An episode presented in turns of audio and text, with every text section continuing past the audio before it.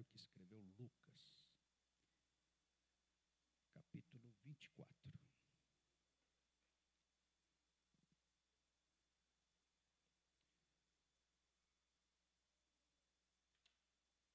Nós estamos iniciando uma série de pregações. Na verdade, o pastor Adalberto começou semana passada falar de renovo, de avivamento. Então, este mês, depois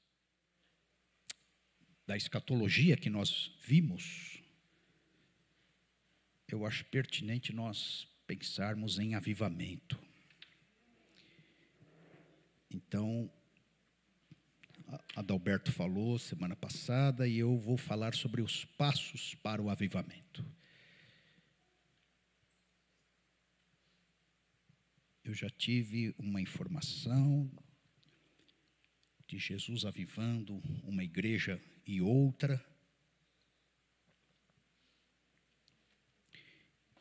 E captei isso como sinal de que Deus estará falando conosco neste mês de novembro sobre vida, renovo espiritual, avivamento, para nós não desanimarmos em fé e não cairmos na frieza espiritual destes, destes dias.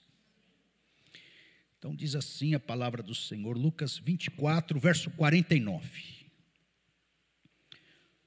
São passos para o avivamento. E depois, prepare o seu coração, nós vamos participar da ceia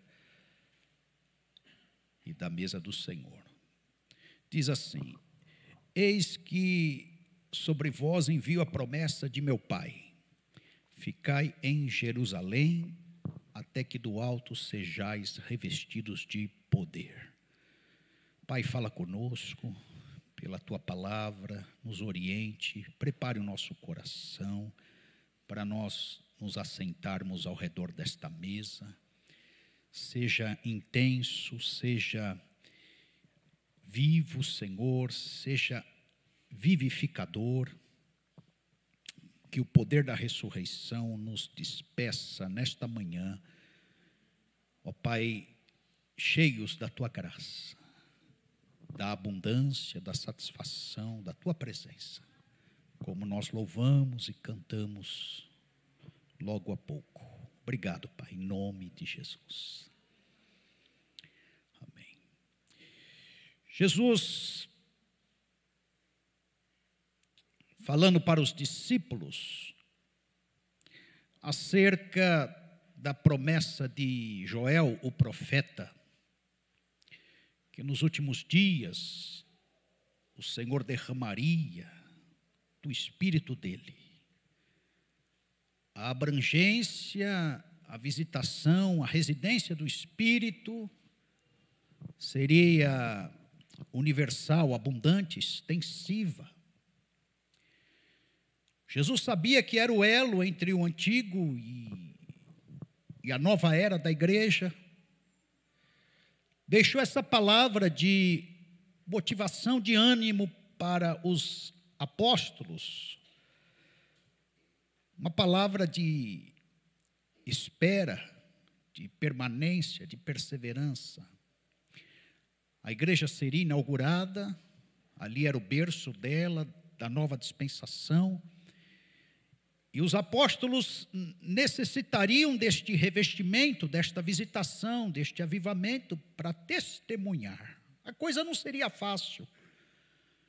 O avivamento cumpre este propósito de visitar a igreja, visitar o indivíduo, visitar o servo de Deus para uma obra, para a obra de Deus, a obra do Senhor. De cara limpa a gente não consegue fazer a obra, se não tivermos um revestimento, uma autorização, uma visitação do Espírito pessoa que tenta fazer a obra de Deus sem o Espírito, sem os expedientes da fé, sem a palavra, sem a visitação do Espírito Santo, ela tem um desgaste, desiste. Dependendo da situação, pode até vir a sucumbir em algum sentido. Então está aqui a promessa de Jesus. Essa promessa se cumpriu em Atos capítulo 2, você sabe. Eles estavam obedientes a Jesus, esperando em Jerusalém, um número de 120 pessoas. O Espírito Santo visitou aquele cenáculo, encheu a casa. Um som que veio do céu, algo incontestável, meio que incontrolável. Isso que Jesus falou em Lucas 24, 49 se cumpriu. Um avivamento para que eles se tornassem testemunhas vivas do poder de Deus para Jerusalém. E Judéia, Samaria e confins da terra. Avivamento. Eu gosto de falar de avivamento falando do que não é avivamento, em primeiro lugar. Porque as igrejas evangélicas brasileiras, elas têm uma ideia de avivamento que nem sempre é a real ideia, é a realidade. Porque a gente contempla aquele culto onde há gente pulando. Eu sei que quando estamos em culto, o culto é um evento para o brasileiro. O brasileiro não é europeu, alemão. O culto é só com aquele órgão. O culto para o brasileiro é uma festa. A gente pula mesmo, etc. Né? Mas às vezes a pessoa passa naquele culto onde há manifestações e eu não recrimino. Eu só ponho um filtro na, no infantilismo, no exagero, no exibicionismo e filtrando isso, sei que o culto para o brasileiro é uma festa. Mas nem sempre um culto que há esse tipo de manifestação esfuziante, aonde tem gente pulando, outros estão caindo, outros estão soprando, outros estão é, se movimentando de forma desordenada. Nós não podemos concluir que uma liturgia dessa signifique um avivamento. Porque às vezes as pessoas que acabaram de pular, acabaram de cair, acabaram de assoprar, acabaram de se movimentar de forma desordenada, acabaram de profetizar, saem dali e não testemunham do poder de Deus acerca do Evangelho. Pelo contrário, questão de minutos depois já estão brigando, já estão contendendo, já estão dando mau testemunho, já estão. É, é, expondo o nome de Jesus ao ridículo. Então, falar que uma experiência dessa é plena expressão de avivamento, não dá para falar. Também não é a ideia de você mudar de igreja, ir para uma igreja mais esfuziante e receber profecias e entrar no mover mais profundo de dons do Espírito, aonde esse culto, essa liturgia se fale em línguas estranhas, se profetize, se interprete e até milagres.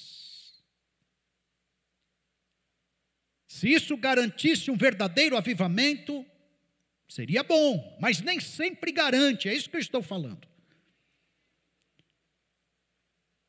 Pessoas que entram neste mover, e eu acho maravilhoso o mover do Espírito Santo com as manifestações dos dons espirituais. Eu acho maravilhoso, eu creio, e, e vim desse berço, e quando a coisa é séria, Deus atua mesmo. Mas já vi também pessoas saindo de ambientes assim e dando mau testemunho e falando mal do outro irmão e denigrindo o nome de Jesus e não testemunhando acerca do poder de Deus na família, na sociedade, no ambiente de trabalho. Então não significa que um culto assim seja plena expressão de avivamento. Já participei de muitos cultos que acabaram 11 horas da noite, meia-noite, uma hora da manhã, e no outro dia parece que não tinha acontecido nada. De que valeu aquele culto? Em vigília na noite anterior.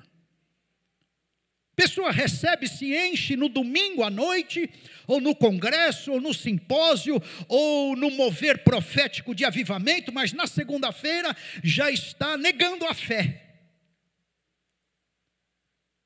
Outros pensam, eu vou me converter à cultura evangélica, vou tatuar o nome Jesus na pele, na mão, nas costas, vou falar que é, tem que se usar roupas somente de grife evangélica, vou só tocar hino evangélico no carro e vou estar é, com essa cultura, me envolvendo só no métier evangélico e assim eu estarei avivado. Não também. Tem muita gente que tatua o nome de Jesus na pele. Não estou pregando contra a tatuagem. Você está entendendo? Estou falando que tatuar o nome de Jesus, pôr a camiseta do nome de Jesus, aquela famosa camiseta, o Brasil é do Senhor Jesus. Ou só comprar o pãozinho na padaria do crente, só comprar carne no açougue do crente só fazer a despesa no supermercado do crente, acha que está envolvido nessa cultura evangélica, ele está avivado. Não também. Não significa que está. Campanhas no monte. Pastor, vamos no monte, vamos no monte, porque é no monte a gente vê graveto acendendo para lá e para cá. Meu irmão, deixe de ser ridículo, infantil, pequeno. A vida cristã se resume a graveto acendendo no monte. Que coisa ridícula. Não, porque se eu ver o graveto acendendo no monte, eu estou avivado. Tá nada. E tem gente que vê mais coisa no monte, né?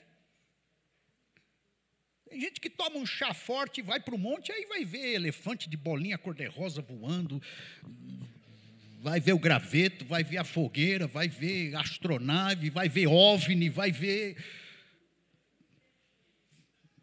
né, a carruagem de fogo de Elias. Pastor, passou aqui a carruagem de fogo de Elias.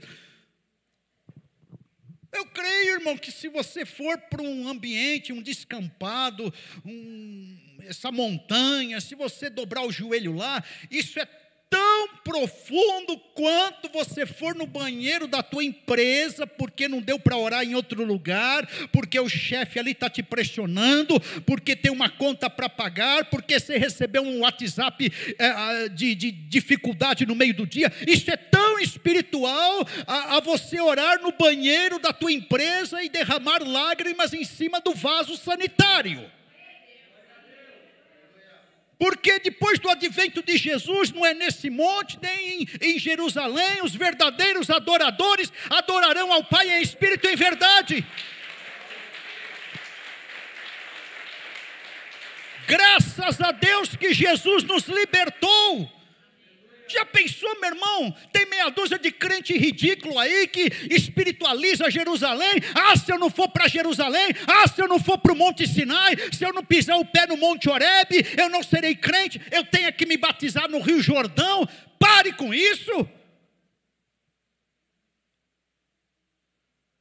E todos nós que não temos dinheiro, eu, eu sonho com Jerusalém. Mas eu vou só no milênio, que eu vou ter o corpo glorificado. Saio daqui, atravesso a parede, caio lá em Jerusalém, está tudo certo. Eu vou ficar chorando no leite derramado porque não tenho dinheiro para batizar no Jordão, para mergulhar lá no, no, no, no, Mar Morto ou coisa parecida. Não, irmão, Jesus falou onde você estiver, e graças a Deus por isso. Já orei no meio do metrô lotado, assim, de pontinha de pé: Senhor, me tira desse manto, oh Jeová. Não é isso, irmãos? Que sem você querer entrar no, no, na estação, eles te colocam. Não, não é nessa, não é nessa, não é nessa. Você, você entra, principalmente se for na Sé, na Praça da Sé, se você caiu ali, meu irmão, você vai e canta aquele hino: Se Cristo comigo vai, eu irei e não temerei. Os irmãos estão entendendo os paradigmas que o, o meio evangélico coloca e idolatra. Ah, mas aquele monte é sagrado. Sagrado é o teu quarto, sagrado é o teu coração, sagrado é o teu ambiente, sagrado é esse ambiente que a gente faz sagrado, porque os santos estão aqui.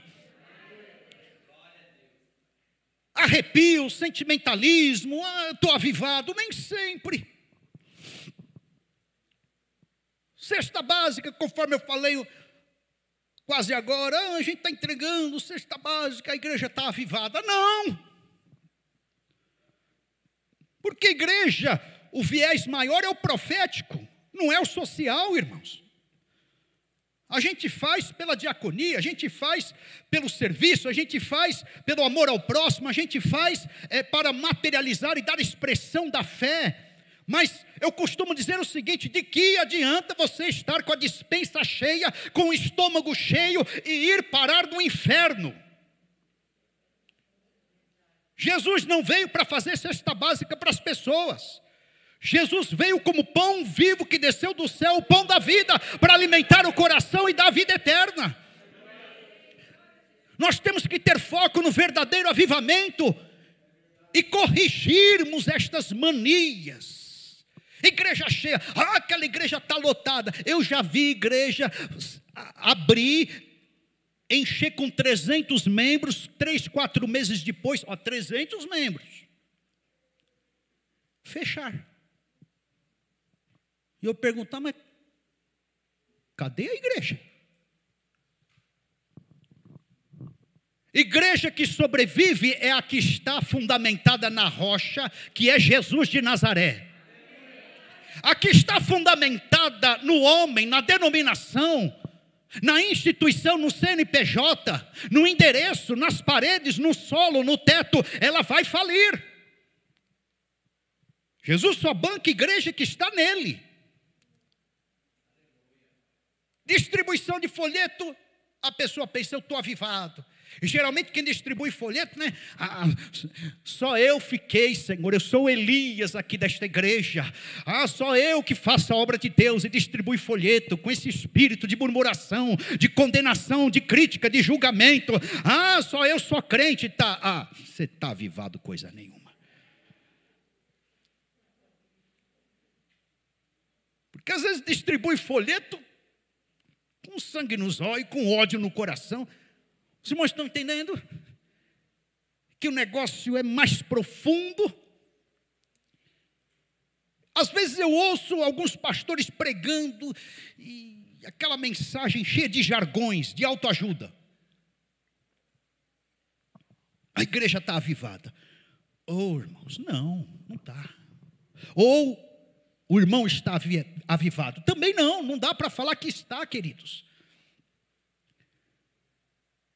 Eu já andei com pregadores itinerantes. São peritos, alguns deles, alguns são sérios. Mas alguns são peritos em manipular, sensibilizar, emocionalizar o povo. E vou dizer, queridos, presta atenção aqui, deixa eu me defender agora. Valorize o teu pastor. Porque pregador itinerante tem cinco, seis mensagenzinhas. A turma fica repetitiva na mesma mensagem, é a mesma pregação. Ora, você prega uma pregação 50 vezes, meu Deus do céu, você fica perito. Você converte até Satanás quando você prega. Sei do que eu estou falando, viu, irmãos? E pode pôr na internet aí, deixa eu dar o um recado para eles. Porque não estuda. E tem cá para nós um, um tráfego de mensagens. Um troca mensagem com o outro nos bastidores, mas isso a gente não vai falar. Estou falando para você entender que nem sempre é avivamento. E a gente pensa que é. O que é avivamento, então? É algo definido em Deus. Isso está na esfera de Deus. Pertence a Ele, é uma experiência de Deus para nós, de forma pessoal, também pluralizada é a vida do Espírito Santo no meio do povo de Deus. Não dá para contabilizar direito como se dá um avivamento, não dá. É o retrato de Atos capítulo 2. Foge ao nosso controle. É Deus quem faz. É Deus quem articula, é Deus quem levanta. A ponto de nós estarmos num culto como esse, pessoas a dois, três quarteirões caindo de joelhos arrependidas. É Deus falando direto ao coração. São vidas entrando na igreja sem apelos, nem esperam. Pedir para fechar a porta aí, por favor nem esperam o pastor fazer o apelo, elas já se convertem, já se lançam aos pés do Senhor. Não precisa ficar incitando o povo a adorar, a glorificar a Deus, porque o povo por si só, na visitação do Espírito Santo de Deus, o povo já destrava, o povo já se lança, o povo já se coloca na presença de Deus, quebrantados e humilhados. Então é uma obra, avivamento direta do Espírito Santo no coração do cristão, e os resultados são por conta de Deus. É a ação do Espírito Santo de Deus em nós. São movimentos, queridos, de total perplexidade. É Deus quem faz. O pastor não colocará a mão. Se ele colocar a mão, ele estraga tudo. Se o homem tentar barrar, Deus tira da frente. E as pessoas passam a ter a consciência, o desejo, o pedido fervoroso de um derramar cada vez maior do Espírito Santo. Ela não se satisfará somente com aquela medida ela pedirá: Senhor, eu quero mais, Senhor, eu quero mais, Senhor, eu visitei, o Senhor me visitou com esta porção, mas eu preciso de uma porção ainda maior. Isto é avivamento. Nós não chegamos neste nível, irmãos. Nós estamos caminhando para lá. E Russell Shedd falou que Avivamento é você ter uma consciência viva da corrupção humana e contrastar a sua corrupção humana com a santidade divina. Saber que é pecador, que necessita da graça de Deus. Eu estou pregando isso, queridos, porque incredulidade, indiferença, individualismo, apostasia, impede avivamento. E nós estamos nadando contra a corrente, para não cairmos em pecados diversos, em desamor, em banalização da salvação, não cairmos em individualismo, egocentrismo, incredulidades. Nós não podemos cair aí.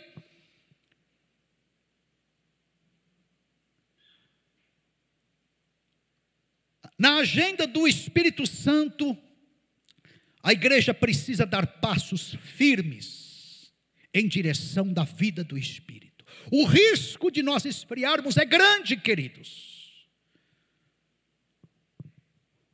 Porque é gradativo o distanciamento de Deus. Primeiro a gente entristece o Espírito Santo, depois a gente extingue ele e depois a gente blasfema contra ele. E você tem percebido os movimentos, o mundo, a agenda global tentando tomar conta, inclusive das igrejas. Então necessitamos de avivamento. Quando o pecado começa a cauterizar a nossa consciência, a gente precisa. Quando os nossos momentos com Deus vão se tornando em ausências de Deus, a gente precisa de avivamento. Quando a tua salvação passa a ser meio insignificante, sem valor, você começa a desdenhar dela, é sinal que você precisa de vida de Deus. Quando o momento de louvor da igreja passa a ser somente música e não adoração, você precisa ser avivado. Quando o amor fraternal cede espaço para hostilidade, indiferença, precisamos de vida de Deus. Quando as nossas palavras começam a ir para o lado da maledicência, Opa, eu preciso avivar a minha língua. Quando o teu cargo ministerial passa a ser um peso, você precisa de avivamento e eu também. Se a nossa igreja ficar mais parecida com empresa do que corpo de Cristo, a gente precisa de avivamento. Se nós só valorizarmos as festas da igreja e não os cultos, as liturgias, orações, pregações. Irmãos, tem igreja que não aguenta 20 minutos de pregação. É sinal de que, se nós cairmos aí, precisaremos de avivamento, como estou denunciando que nós precisamos.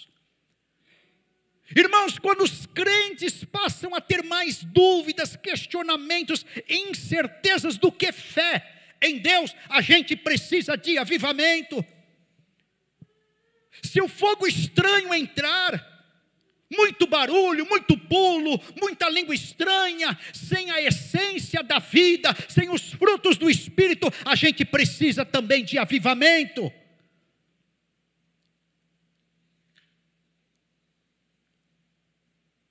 Se percebermos que não estamos conseguindo orar, precisamos de avivamento. Se o evangelho se tornar instrumento de autoajuda, a gente precisa de avivamento, correção do verdadeiro evangelho. Se no culto, na pregação, na vida, a gente estiver com foco mais no diabo do que em Deus, a gente precisa de avivamento. É porque tem igreja aí que se tirar o diabo, ela vai falir.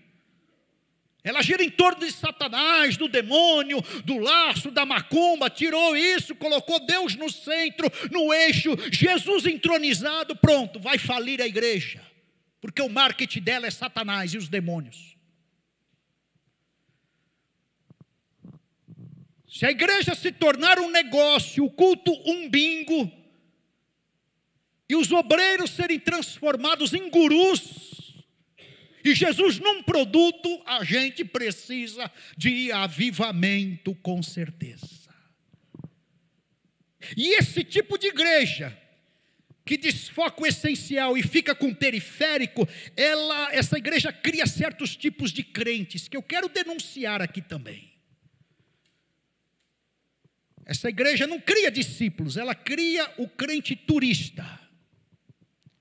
O crente turista ele só passeia nas igrejas, mas não fixa em nenhuma.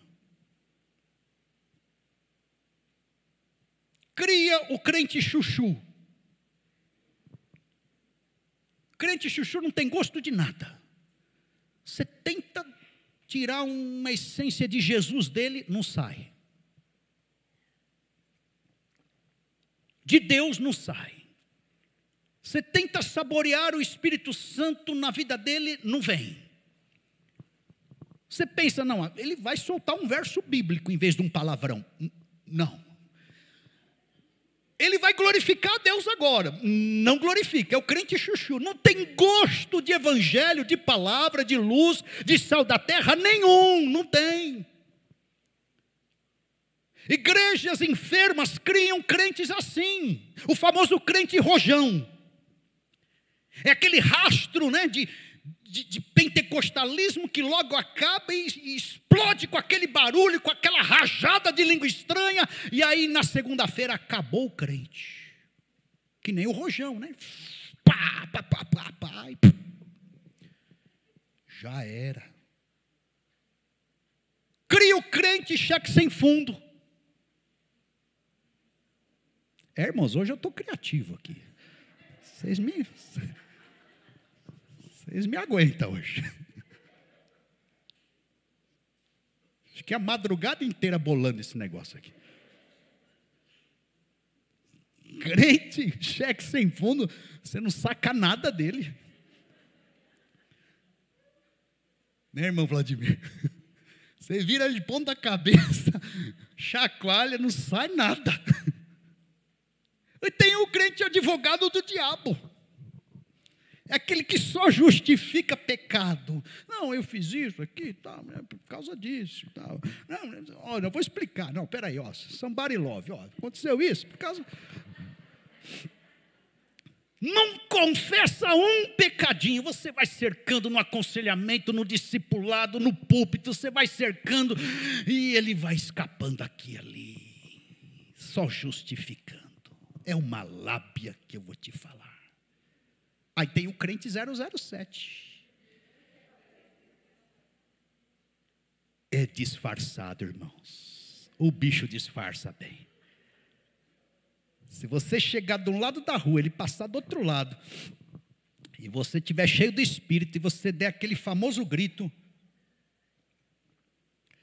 né, expondo ele lá do outro lado, oh irmão, glória a Deus, a paz do Senhor, meu irmão, ele pula no quintal do vizinho, de vergonha, disfarçado, ele não, não, não, quer se expor, não se expõe, nunca fala que é cristão, ele é né, simpatizante.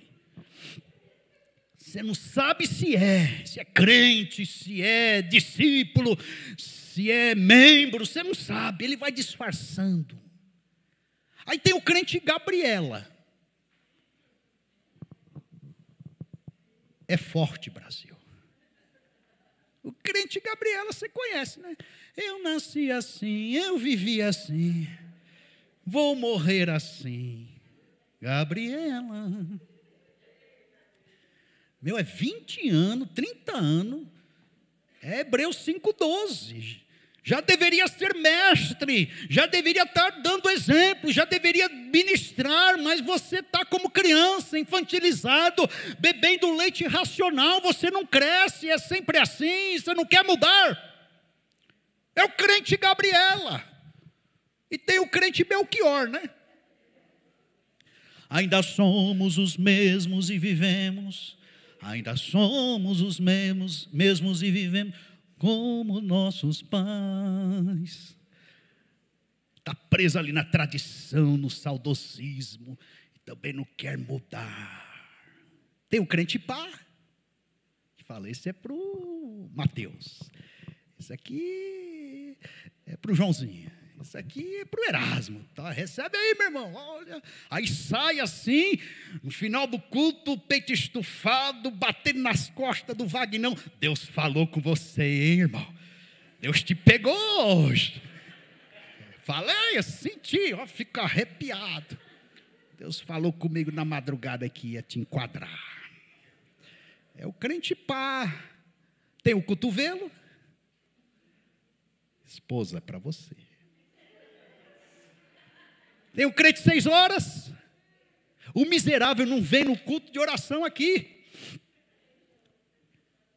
Mas fica perturbando no WhatsApp a semana inteira. Pastor, ora, pastor, pastor, ora, pastor. E eu, eu venho com a esperança de ver o miserável. Miserável bíblico. Esse, esse meu miserável aqui, irmãos, é Romanos 7. É miserável o homem que sou, viu?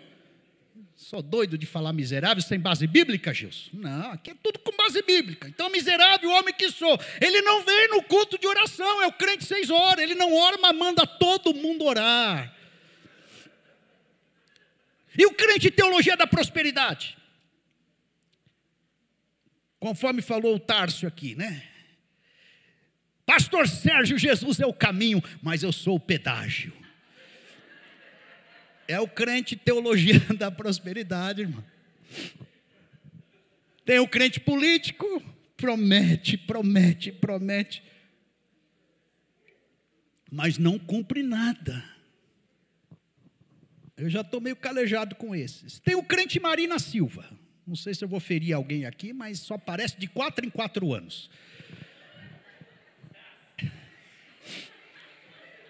Crente Marina Silva quatro em quatro anos mostra a cara e vem, né? você lança a benção nele, ele vai, prospera, e se levanta e quebra a falência e constrói, aí ele muda a moeda, ele quebra de novo, quatro anos depois.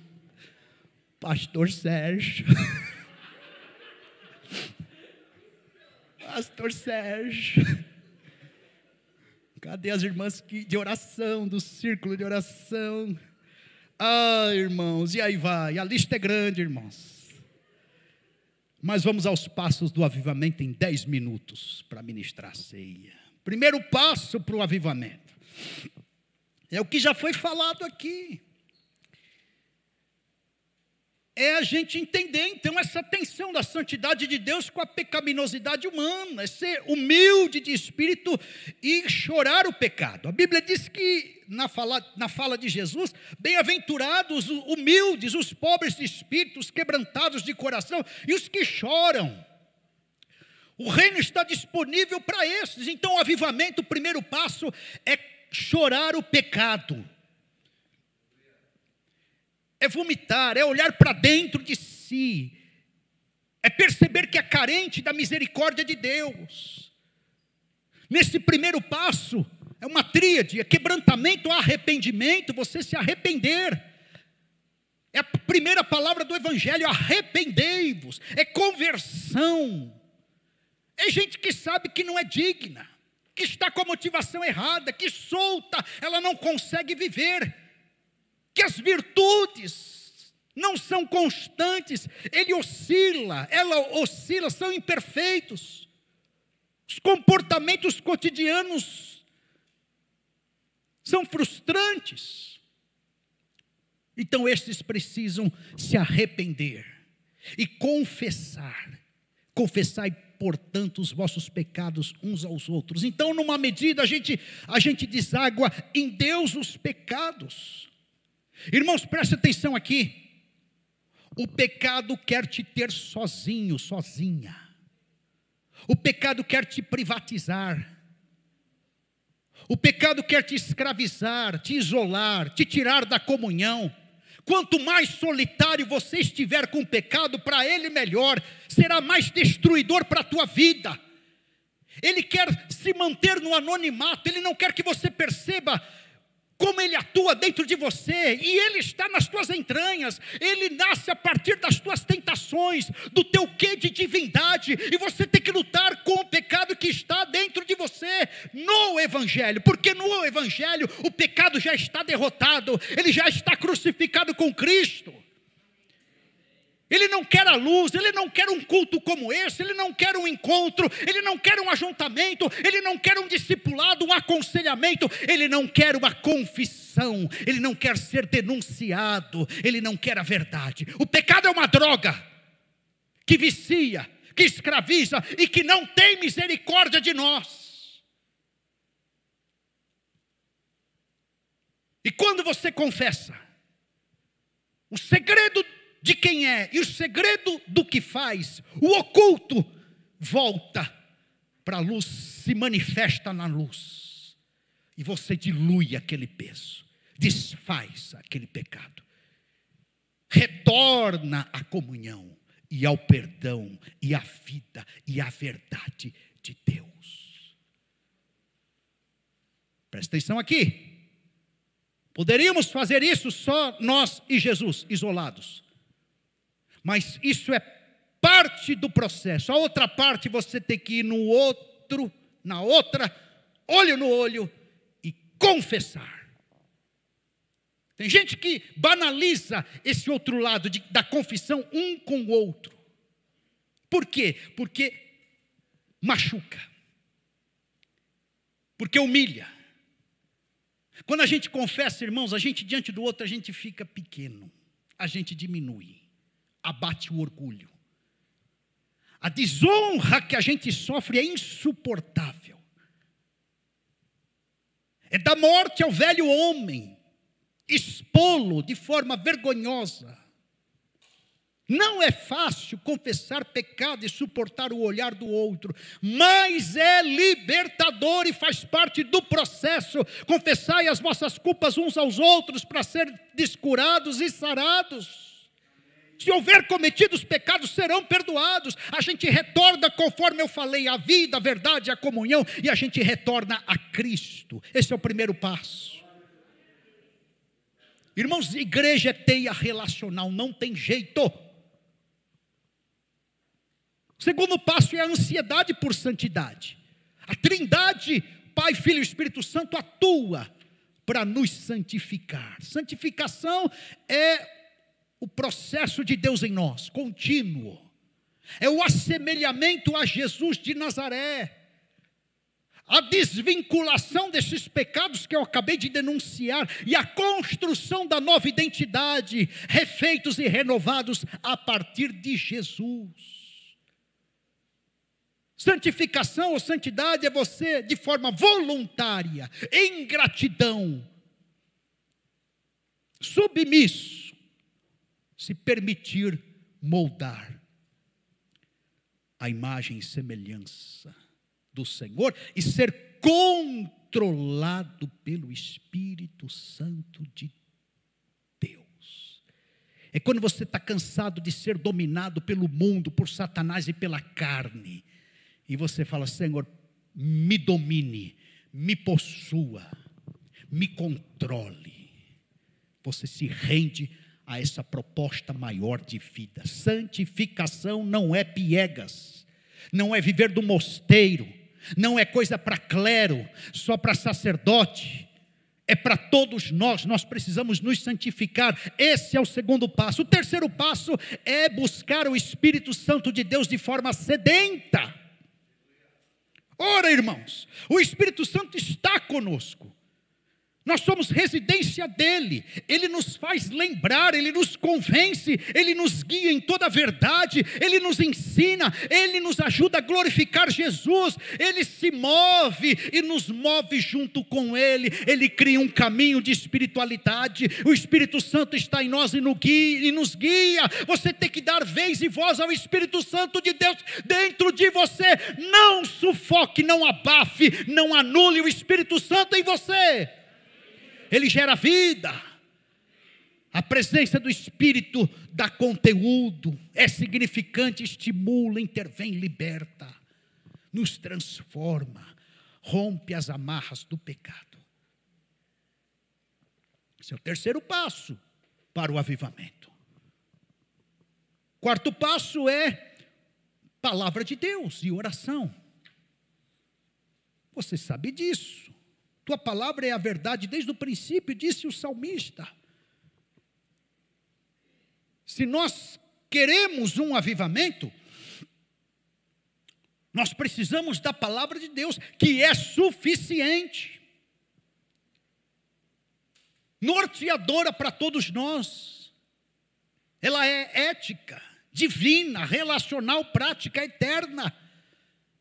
A palavra de Deus é aplicada em nós e nós nos aplicamos a palavra.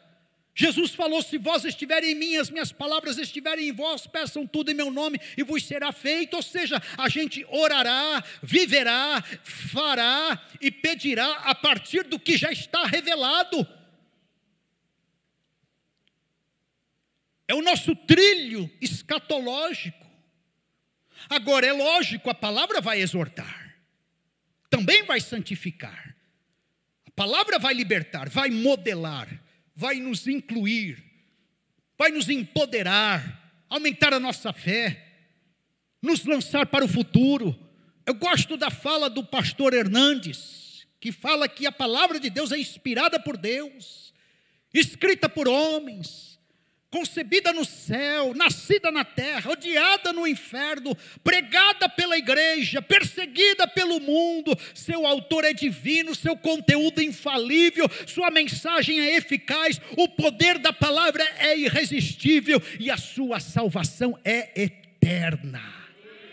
Nós não estamos brincando de religião, de passar tempo, de fazer cafezinho no domingo de manhã. Isso aqui não é brincadeira. A palavra de Deus, ela ensina o homem a viver, ensina a nos relacionarmos, como nós devemos crer, como devemos trabalhar, ganhar dinheiro, como devemos ser do nosso coração, como devemos morrer. Olha que eu já fui em velório, irmãos, e já peguei gente em estado terminal é nítida a diferença daquele que morre com Jesus e do velório do crente, daquele que não morre com Jesus e do velório do ímpio. É nítida a diferença.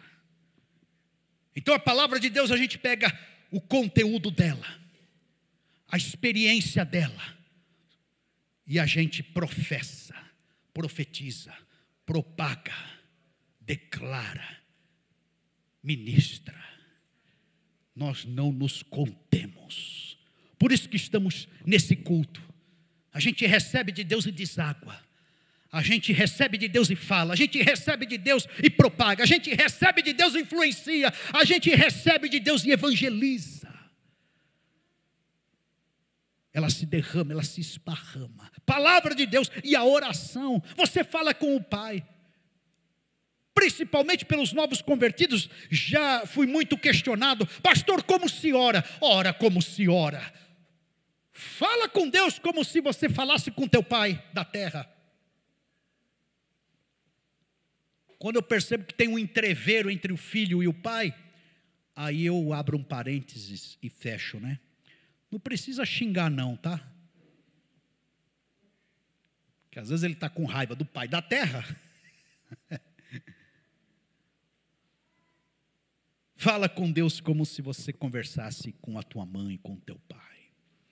A oração alivia, drena a nossa alma. Oh, irmãos. A não ser aquela oração, né? Faça mal ou faça bem em nome de Jesus, amém? Que essa oração é pura hipocrisia. Tirando essa,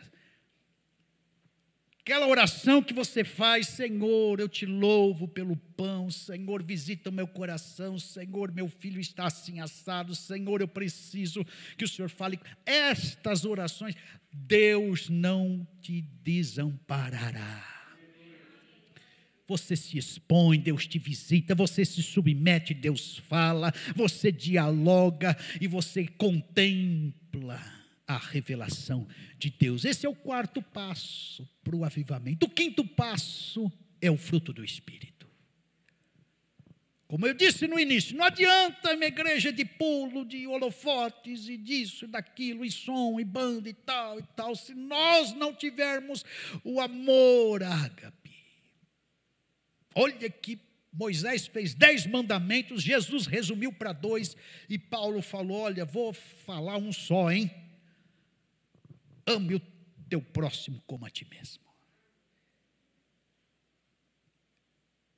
Fruto do Espírito, o que falta em você? Como fruto do Espírito. Tem o amor, tem a alegria. Irmãos, a vida cristã é uma vida de alegria, pela sublimidade que ela proporciona, pela dimensão de êxtase que ela dá. Qual é a regra? A regra é o crente debaixo de tribulação, debaixo. Olha, não estou pregando aqui masoquismo, não. Mas há uma serenidade, um gozo, uma pacificação, mesmo debaixo de tribulação, de luta, de dores. Há muito sentido e significado na vida cristã. As coisas rasteiras se esgotam nesta terra, a gente contempla a glória e nós temos várias razões de sermos alegres na presença de Deus. Por isso que Paulo falou aos romanos: o reino de Deus não é comida nem bebida, mas justiça, paz e alegria. A própria paz, que é o melhor da vida no original, é o grande valor que deve ser alcançado. Fruto do Espírito, tenha paciência. É a capacidade de você sobreviver mesmo num clima adverso você fica ali no encalço, você fica na oração, você fica na consagração, você fica na esperança, você fica na obediência. A luta está sambando a tua vida, mas você persevera, nutrindo esperança de dias melhores, sem esmurecer frente às dificuldades e às adversidades da vida. Isso é paciência. Tenha benignidade, que você deságua aquilo que recebe da parte de Deus como caráter.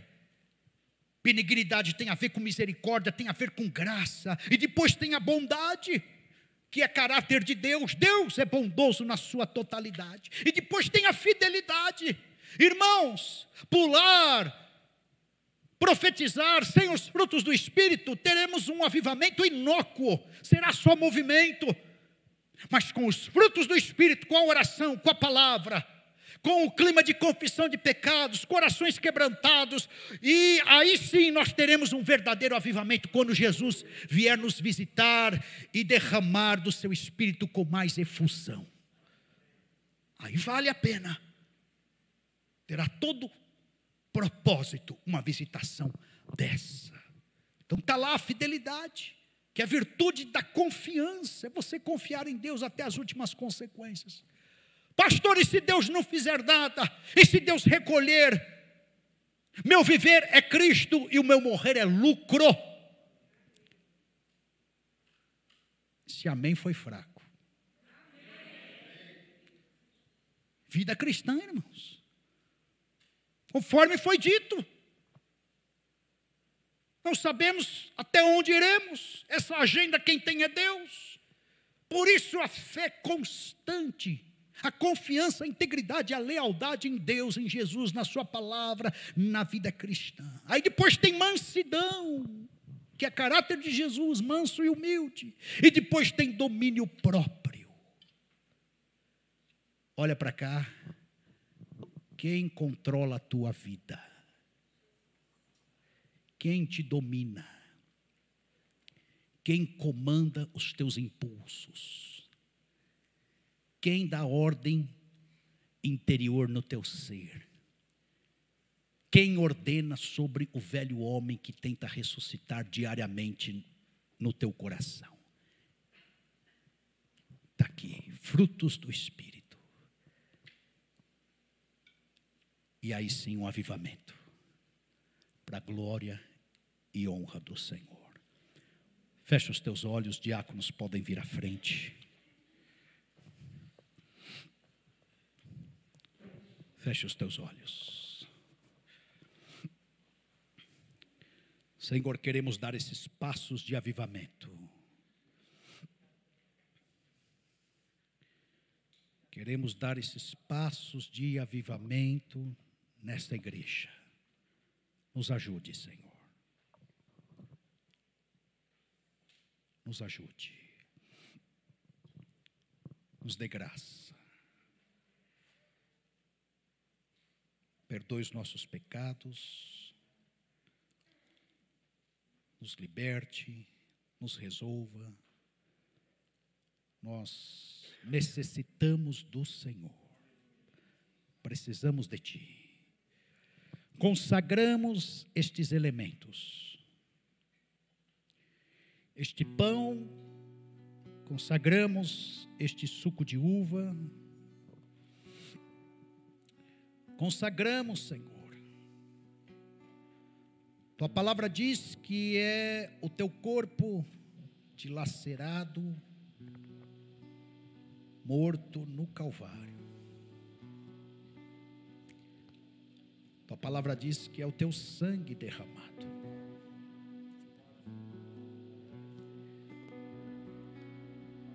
Tua palavra diz, Senhor, para fazermos isso, em memória do Senhor, discernindo a substituição, a obra expiatória, o sacrifício redentivo. E o Senhor falou que fez isto em memória